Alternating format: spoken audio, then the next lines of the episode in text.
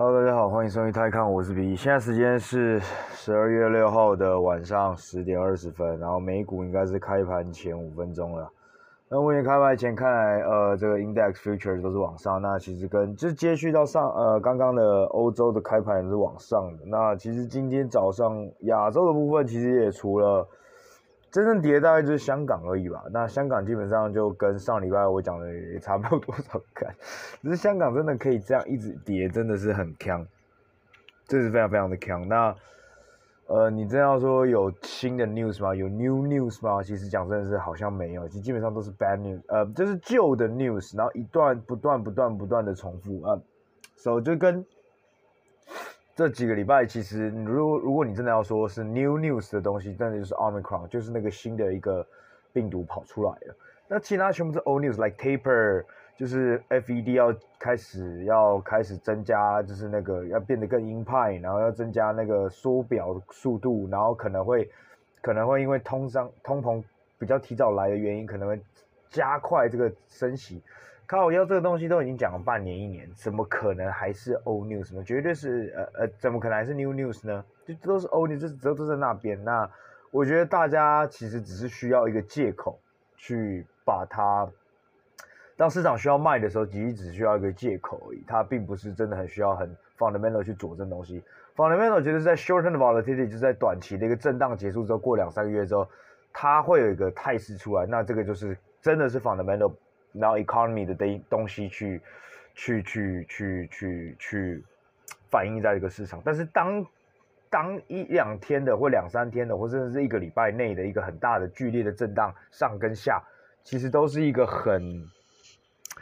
很多时候都是只需要一个大家就只需要一个借口，就跟就跟你出兵只需要一个借口一样，但是真正是不是真的是因为那个理由根本就不重要这样子，so。我是觉得是这样，那真的真的去过去两个礼拜真的出现了，我觉得就是 Omicron 的一个新的一个病毒。那你讲说说干阿里巴巴这些杀小的，那怎么会是新？怎么会是新的东西呢？全部都是旧的东西啊。那今天早上当然有出现比较多新闻是，呃，阿里巴巴要他反正基本上他的 management team 就改组了，把它变得更把东西把班子切得更细一点，好像呃稍微的要去。有点像类似 restructure 吧，就是 restructure 整个 management team，但是具体而言会不会有很大的反应？我觉得好像市场上就是不管，然后今天它是跌个五趴这样，然后也让整个恒恒恒生 index 跌了也快两趴这样子。那上礼拜还有另外 news，但是我觉得是接替在滴滴要被 delist 的时候，就滴滴那时候被，哎，上礼拜我们是没有讲到滴滴的事情啊，那。反正那这那刚好就讲一下，那这礼拜最重磅的消息可能是滴滴可能就是中国政府。其实过去两三个月都一直有 rumor，都有消息说，传言说好像是要，呃，中国政府有要求滴滴呢，它必须从美国那边 D list 就要从那边下市，然后过来香港上市。但是在一直到上礼拜四的时候，上礼拜四下午晚上，礼拜五的早上，滴滴的微博就正式的贴出来。那这个比较跟以前不一样，是以前都是说，哎，可能就是一篇新闻报道说，呃。具有消息人士透露这样子，然后然后每次 news 一定会讲说，呃呃，这个有消息人士或者这个这个这个有消息人士不希望自己名字被揭露，然后因为然后也不希望这个讯息被揭露出来，因为这可能是还是 private。那靠腰你都把他东西这样跑出来，那当然所谓这个引述者啦，那当然 always 他是没有一个永远不会有引述者，所以你永远没办法去佐证说，哦，这个消息到底是新闻呢？这个新闻是为了要去跑出一个标题，还是真的它有内幕，还是真的有追到内幕？所以你不是很确定。那你可以常常看，像别人之前 PayPal 啦，他之前说他要去收购那个什么，那家公司叫三小的呃 Pinterest，然后也是一个先也是路特色先去爆出来说，哦，PayPal 最近在 Chase 呃呃要去用现金全现金去购买这个 Pinterest，那就过两三天呢，那可能也是被 Twitter 的那个 earnings 爆了。然后，所以 PayPal 就就就跑出来跟大家讲说，哦，PayPal 目前完全没有在 chase 呃 Pinterest 这件事情。那你到底怎么知道说到底谁是一开始喷出来那个爆料消息到底是真的还是假的？有可能是真的啊。那之后 PayPal 之后发现风向不对，或者股票大跌之后，他就说，哦，干，我不要了。那有可能是假的啊，就是干那个真的只是一个新闻媒体自己去捏造出来一个消息，然后导致公司之后需要去出来做澄清这样子。那所、之前的拼呃滴滴已经，我记得两三个月前已经出，其实过去半年它上市，它从六月上市到现在啊，基本上好像出现过这样传闻三次两三次。那其实他们好像有一两次都甚至公司有自己发出来发公告说哦，没有相关的 plan，所以大家不要做预测。那干其实有时候你公司出来讲的时候，其实那时候可能是真的有在 plan 的。你看，像上礼拜滴滴就是跑出来说，他在微博上面就讲说哦。现在正在进行这个所谓的上市呃下市，呃在美国下市，然后在即将在香港上市的这个动作。那其实呃这个消息就因为当时是他是在他的官方微博上面跑出来。那虽然是官方微博，也不是一个很正式的管道，但是至少除非啊除非啊是呃被恶作剧，或是有心人是乱发，或是被骇客害。Otherwise，这算是一个，因为你们知道，微博在中国就基本上是一个还蛮大的社交平台，所以这就算一个还蛮大的一个，算是已经算是非正式的，已经最官方的正式的官方的宣言，你可以说一个官宣的啦，就这样一个宣言就跑出来了。那其实之前呢，呃，很多人在不相还还在不相信滴滴有可能会被强制下市，当然除了一个就是想说，呃，两边政府都不会做这么粗暴，那。另外一个还有很大原因，其实呢，嗯，就是在我们之前呢，有些 meeting，有些从 private equity 的，就是私募股权基金的人，其实有讲到，就是说滴滴一开始其实是原本是想在香港上市的，只是他被香港上市，呃，被被港交所给退回申请了，跟当时的阿里巴巴有点像。你们还记得，其实香港一开始在十几年前拒绝阿里巴巴的原因，是因为当时的香港的。港交所在对于这个 tag 的 internet tag 的这个东西要求还是比较严格，或是要就是就是它的法律规范还没有跟着这个新的 business model 去做进步，就包括说呃或者有点像是说，比如说今天一个 Uber 的这样的一个 business model 跑出来了，但是呢，比如说台湾的这个法律规范它还没有跟着，或者很多国家法律规范还没有跑出一个所谓的这种呃共享。共享的这个租车的一个概念，还没有这个 ride hailing 啊，没有这个 services，没有这个 platform 的一个概念。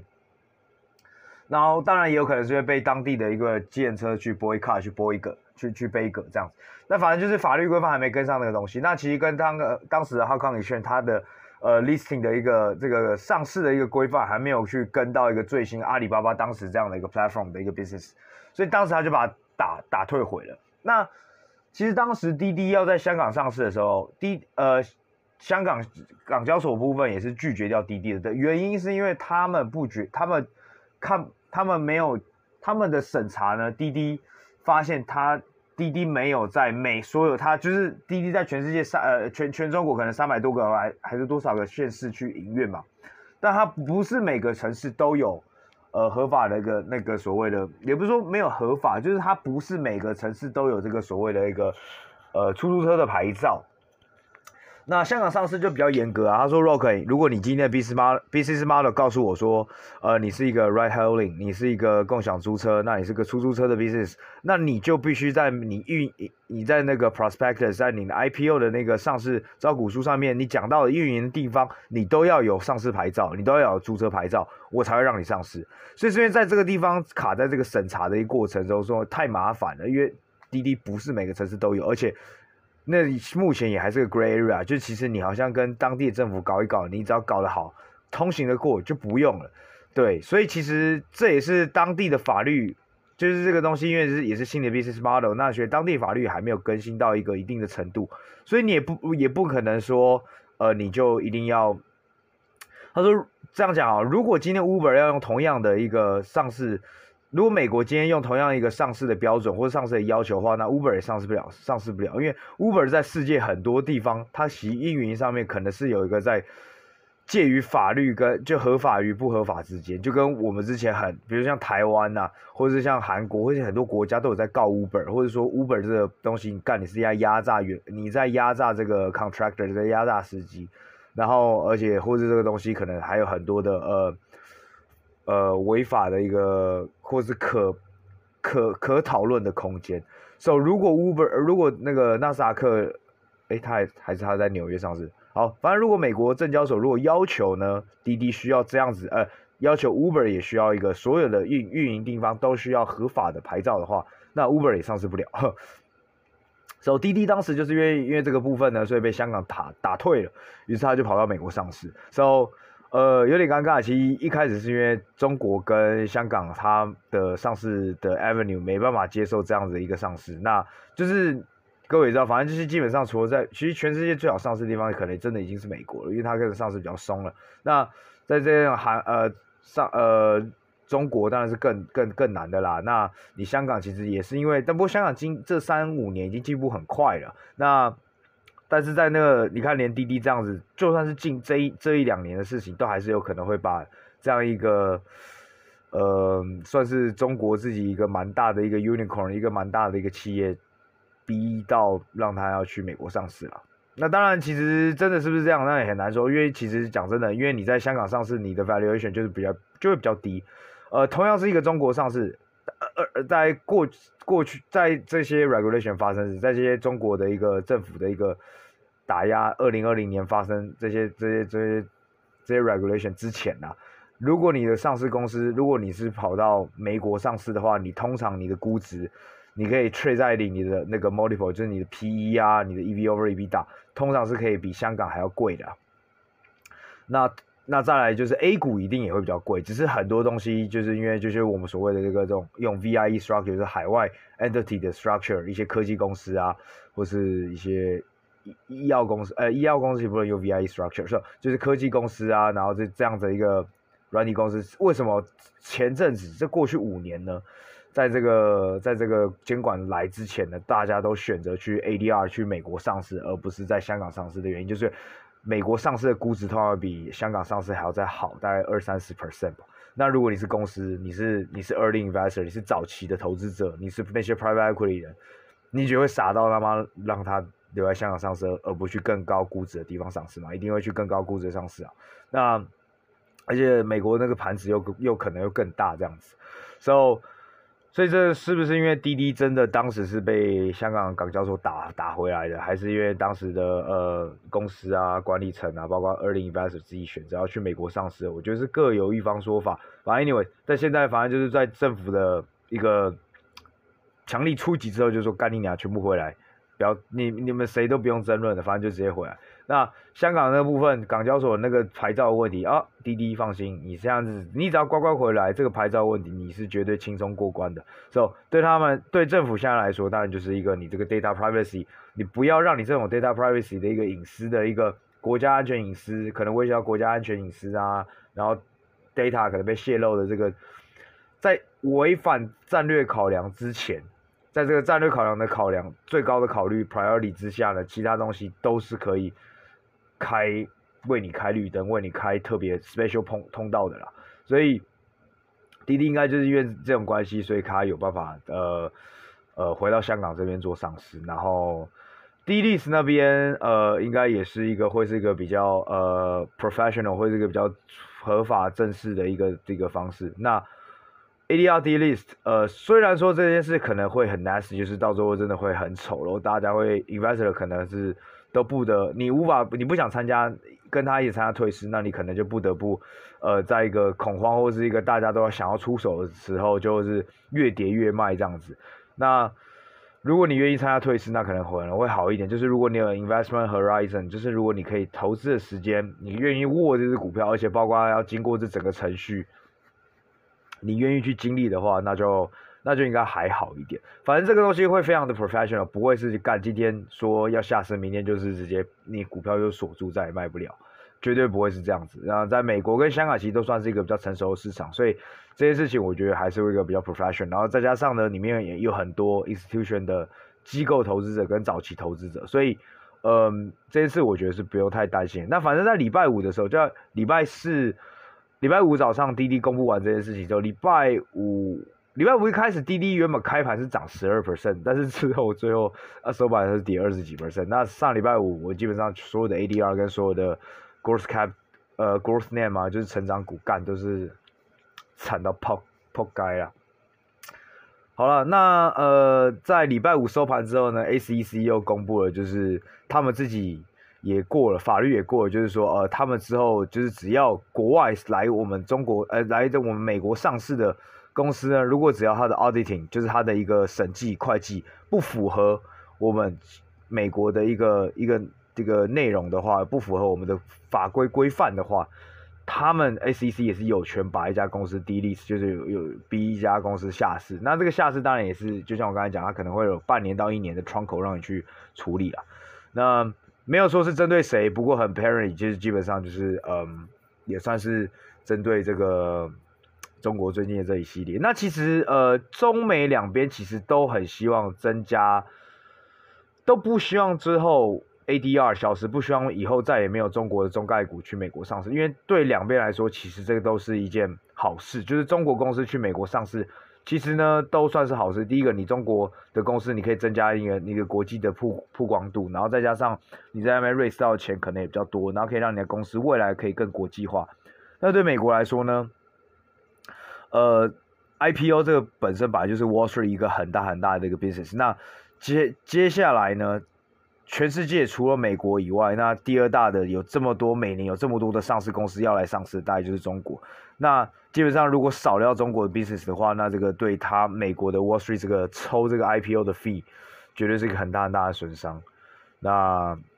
没错，然后同时我觉得也当然对美国，我觉得美国一定还是希望他们保持他们的一个。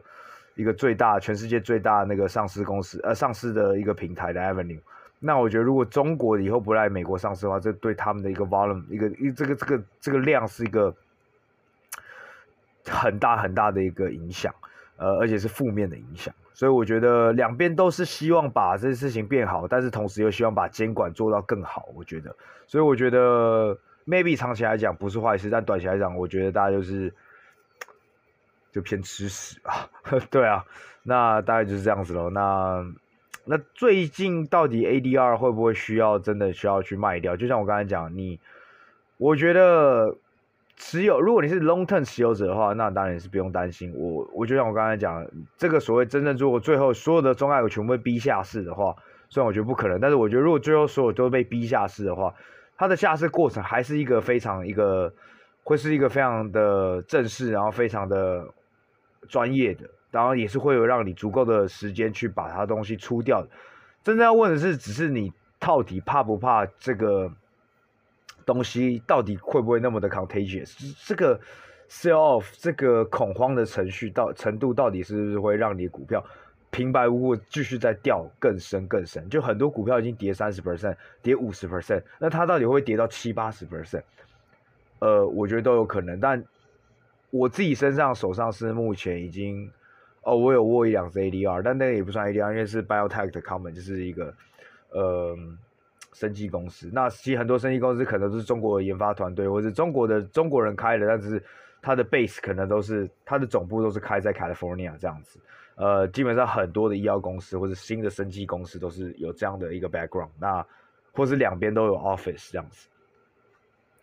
所以我也不会只是单纯把它归类为 ADR，但它的很多的 early investor，它很多早期投资都是中国的机构。那如果是用这种角度去看的话，那它又可以算是 ADR。嗯不好意思那我手手上的中概股，就在美国上市的中概股已经没有很多了，已经几乎没有了。那但是我还是有一些就是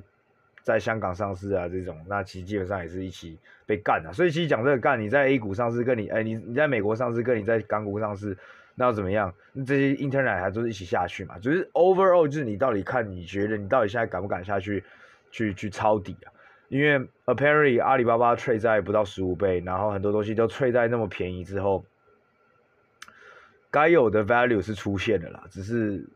这到底是一个 value trap，会不会从此这个产业在中国就再也不赚钱了？呃，也有可能啊，就像之前的教育一样。So 现在就是你在。有点在拔掉了啦。如果你真的还想玩中国的话，就真的像半赌博。就是你不知道什么时候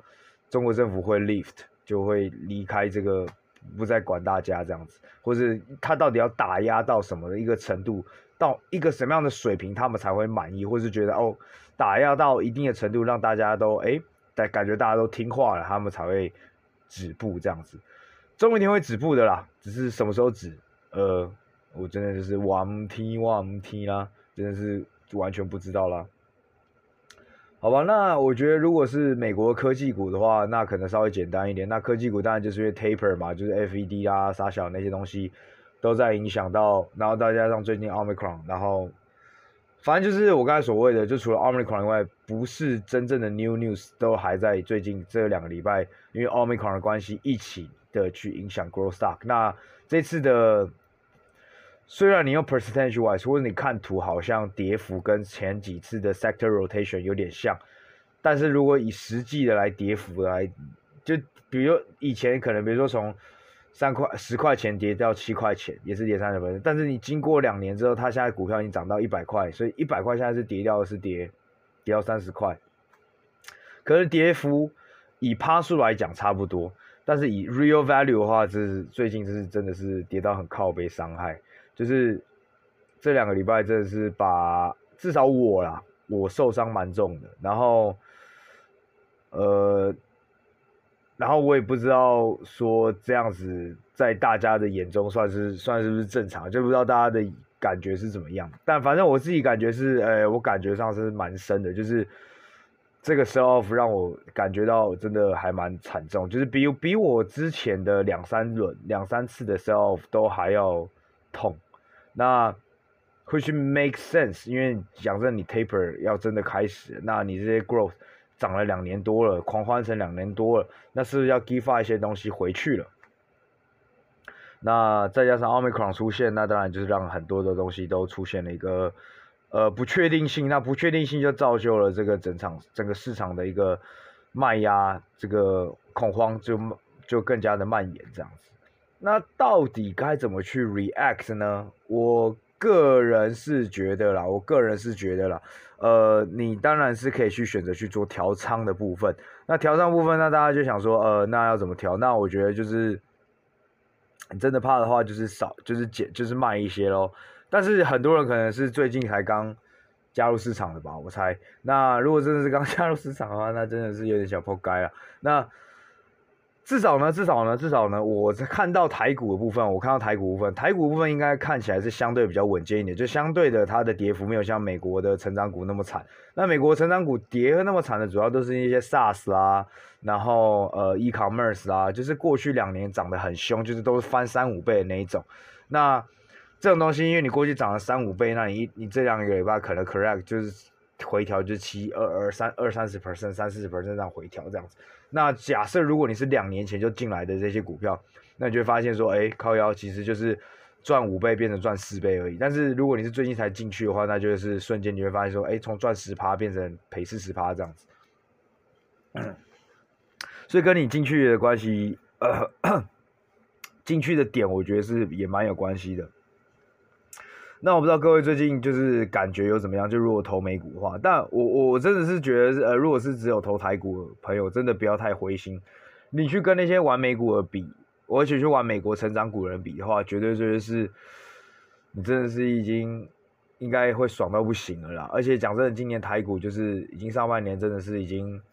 我觉得是给红利给到很足了。那我觉得今年只是。我真的个人，我也觉得今年台股比美股好做。那可能就是台股真的是万股万股齐涨，就是个股轮轮动。但也可能美国也是，但是因为可能因为我美国就是比较少配置那个所谓的传产啊、金融啊这样的东西。那可能因为台股我，就是从传产啊拿到科技啊。那台呃那台湾基本上的科技都是 hardware 嘛，就是硬硬硬科技。那今年的硬科技就是表现得很好。那其实甚至应该是。在全世界很多地方，可能 hardware 都表现比 software 还好。对，所以如果这次是玩台股的朋友，那我是真的觉得说，呃，应该真的不用太难过，因为你们今年表现应该都还是比呃玩纯玩美国的成长股都表现还要好。那其实上礼拜我有去见另外一个一个 fund manager，那他其实就是专门做 hardware tech 的，但他 base 在香港，但是他专做 hardware tech，他已经 run 了四五年了。那他其实当时就是主要就是单纯做台湾跟美国，很有趣吧？就是他算在他开在台湾，呃，他过来他算算开在香港，但是他就是只做，嗯，主要是专做台湾跟美国的 hardware tech。那也是因为因为你是做 hardware tech 嘛，那基本上，那基本上你当然就是一个很。很简单啦、啊，那你在亚洲市场，如果你不去做日本跟韩国的话，那就是在台湾。那也是近三五年之后，有越来越多的中国公司或者香港上市的公司可以让大家去做。然后，不然在之前呢，就在他他在讲，就五六年前那时候，其实就是他主要都是玩呃美国跟台湾。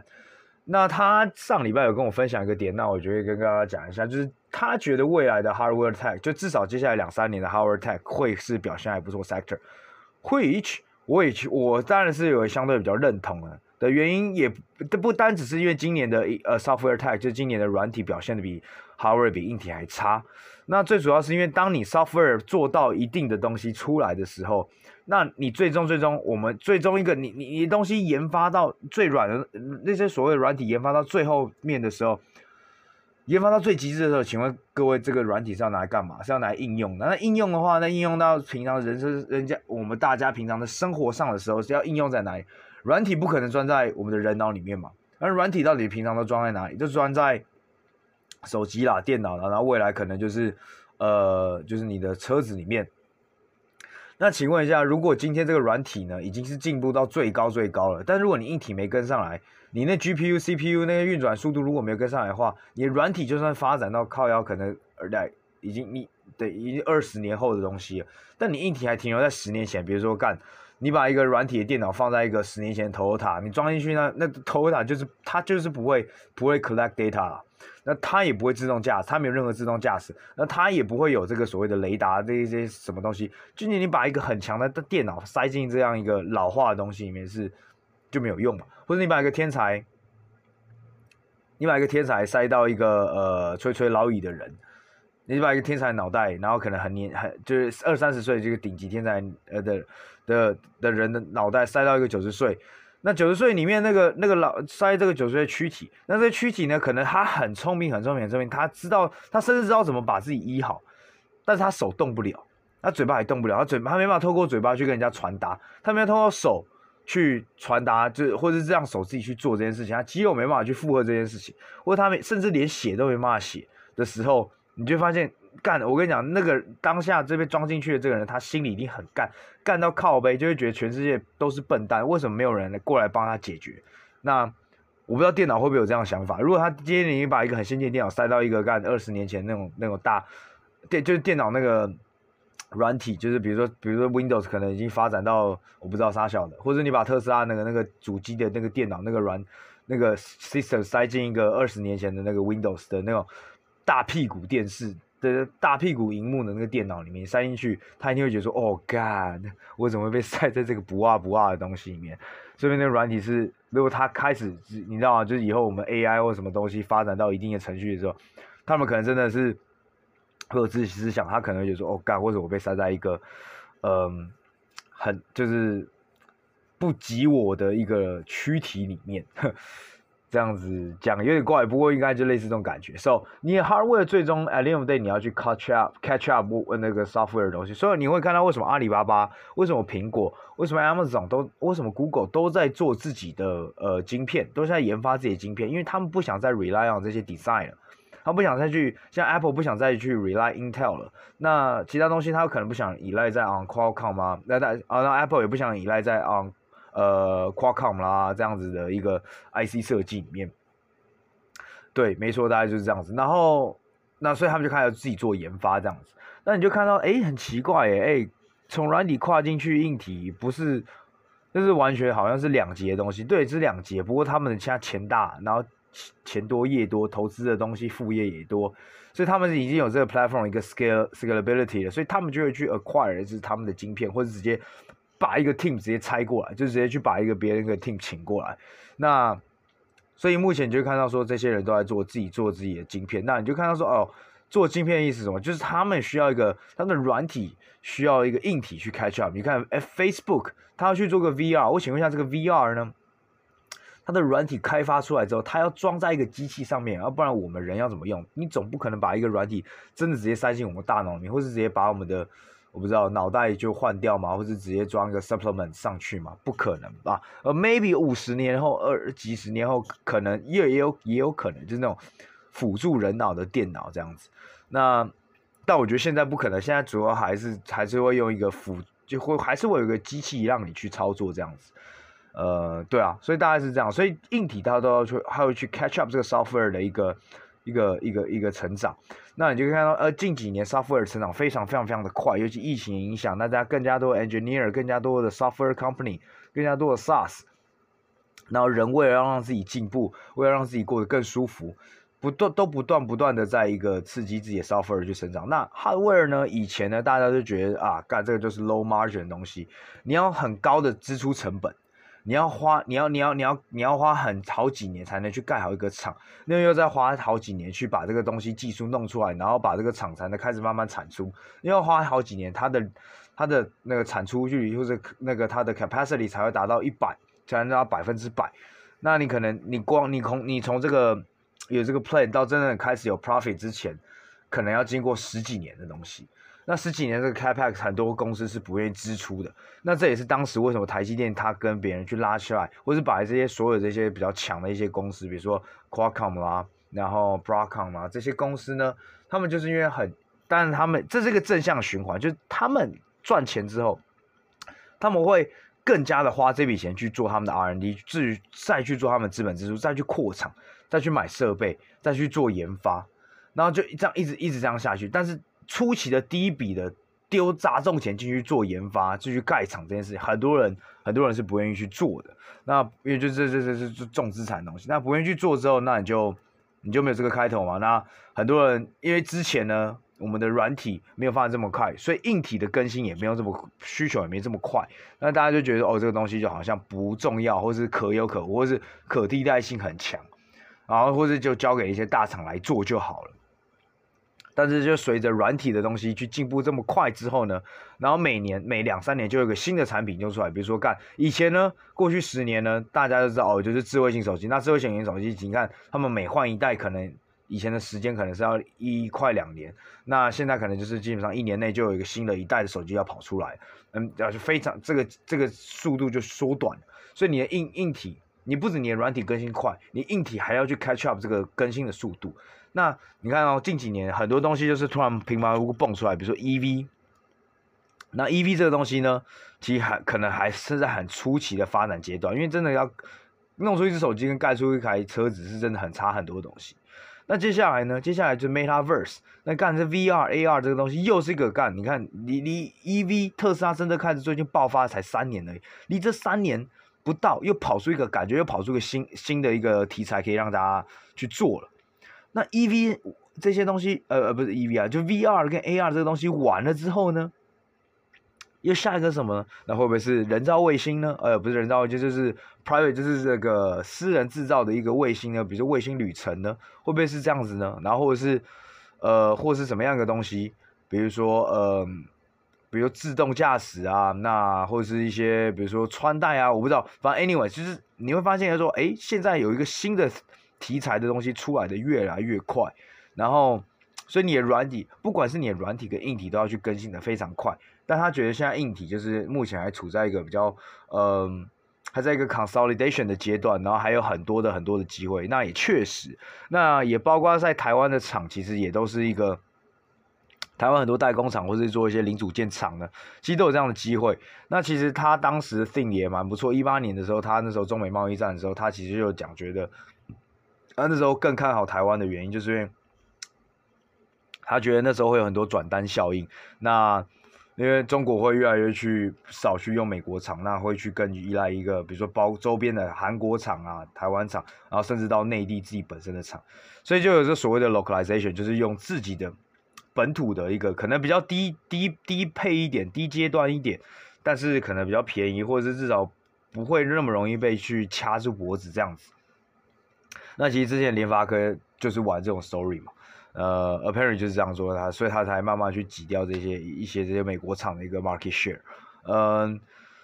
没错，所以大概是这样子。那今天就是大概分享到这边。那我觉得，呃，overall 呢，嗯、我还是觉得各位呢还是可以继续的去操作股票，然后再我还是要讲的是，我觉得如果是投资台湾的话，是真的还好啦，就是各位真的是要放宽心一点。那今年的台湾表现是真的蛮好，而且我觉得也比较好操作。那如果是投资美股的话，那就呃 呃，如果是投资中国跟美国的话，那各位就是可能会跟我一样遇到这样的一个震荡。那我觉得，呃，我不知道要怎么说啦，我觉得就是共勉力吧。那如果你真要讲一些比较 technical 的话，那我讲真的，呃，我不会教大家去怎么去。呃，short selling 或者去做一个 hedge，就告诉大家说，哎、你们可以去玩期货啊，或者就用 VIX 去做一个对冲，因为我觉得那个东西是比较麻烦一点的东西。那我也不见不见得所有人都有。那如果你真的比较高阶一点点的人，你可以去用选择权跟期货去做对冲。那我觉得 VIX 是一个比较难的东西。那我觉得如果真的有机会啊，我记得我很早很早，大概一年多前，可能有一集有讲到 VIX，因为那时候刚好是 VIX 的波动也比较大的时候。但我现在听我的听众好像其实不是那么多人都有开那个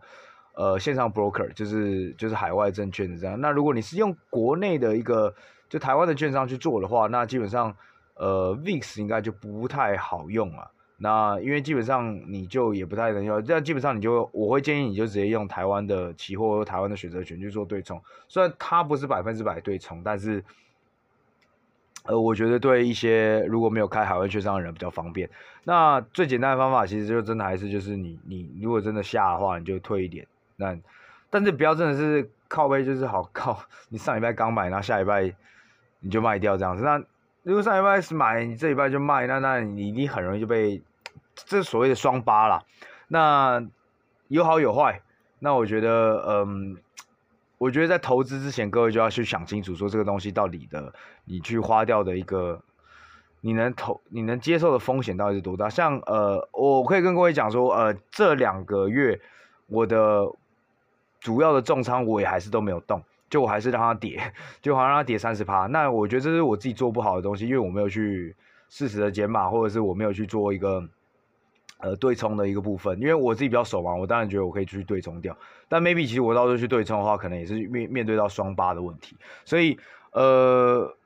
所以就我觉得最简单的方法就是，如果真的你，你就是把它学个教训，那你下次如果再出现的话，那你可能哎，可能跌个十趴二十趴的时候，那你就觉得哎，好像真的 fundamental 上面也不是 fundamental，就是这整个 market 的味道好像不对了。那你真的可以就先做一些减码的动作。但是我觉得这是一个学习。那我觉得呃。Trading 这个东西，它不是一个有既定的标准、有既定的法则，它是一个经验跟有点，真的是经验累积出来的东西。你觉得玩到后面，就像我一再强调，它基本上有点像是科学跟艺术的结合。那我觉得要怎么把这两个用的好？我觉得除非你是天才，要不然我觉得就是经验的累积。所以我觉得我还蛮，我就会把每一次每一次的干爆掉，拿来当一个提取自己下一次可以进步这样子。好吧，那今天就先讲到这里吧。那各位早点休息，晚安，拜拜。